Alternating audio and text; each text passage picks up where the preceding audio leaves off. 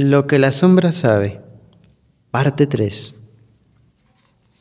La sombra se convierte en algo dañino porque el ego proyecta su propio mal sobre ella.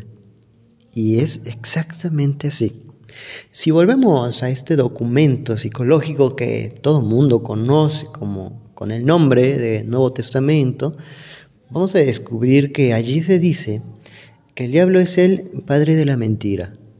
Ahora bien, la sombra nunca miente sobre sus motivaciones reales. Es el ego el que lo hace.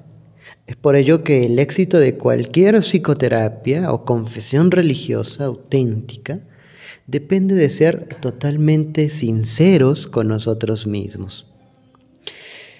La sombra sumerge al hombre en la inmediatez del aquí y del ahora, y de este modo va constelando toda su biografía. Por consiguiente, nuestra inclinación a creer que somos lo que creemos ser es errónea. En realidad, es la biografía de la persona la que cuenta esta cita siempre, en lo particular, me hace pensar en el desencanto político de nuestra sociedad, ya que la biografía que nos muestran los políticos mientras están en campaña nunca es su biografía real. Y ustedes nunca, o mejor dicho, no me dejarán mentir, como es un político en campaña. Amigable, vivaracho, eh, una gente cercana ¿no? a las personas de a pie. Pero imagínense, cuando gana la elección, es muy difícil contactar o difícilmente es eh, posible tener un acercamiento de persona a persona para exponer tu problema. Pero bueno, ese es solamente un ejemplo. La biografía que los políticos nos muestran, una biografía laboriosamente elaborada por sus asesores de imagen, es la persona, la máscara. Tras ella se oculta la verdadera realidad de los políticos, una realidad con la que si nos lo permitiéramos, podríamos convivir perfectamente. A la larga, el hecho de asumir la sombra resulta menos dañino que seguir negándola. En mi opinión, la jornada de reflexión preelectoral constituye el único momento en el que realmente estamos en contacto con esas personas. La forma en que, por ejemplo, los medios de comunicación de masas encumbran a ese tipo de personas nos muestra una faceta monstruosa y peligrosa de la tecnología. Nuevamente allí sacando y exponiendo la sombra colectiva. En esta época, y vamos a referirnos a la época actual, la sombra parece estar realmente muy presente en nuestros espectáculos, sea literatura, sea cine y hasta música.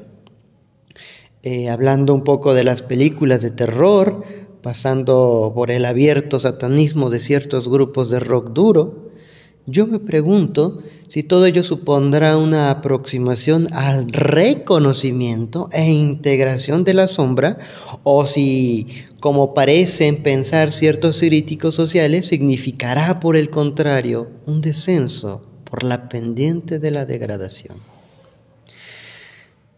Por este momento en el que nosotros, o mejor dicho, se atraviesa la línea que separa la sombra, que es un elemento complejo pero todavía humano, y entramos en el territorio de lo demoníaco, en el, en el dominio del mal arquetípico, si es que realmente existe la maldad más allá del ser humano, el tema del diablo no solo ha preocupado a los cristianos, ya que también los primitivos persas creían, por ejemplo, en la existencia de una maldad sobrenatural. El holocausto de la Alemania nazi, por suponer, eh, no ha sido el resultado de la sombra personal del ser humano, sino que se han debido a una entidad siniestra y verdaderamente temible del psiquismo colectivo.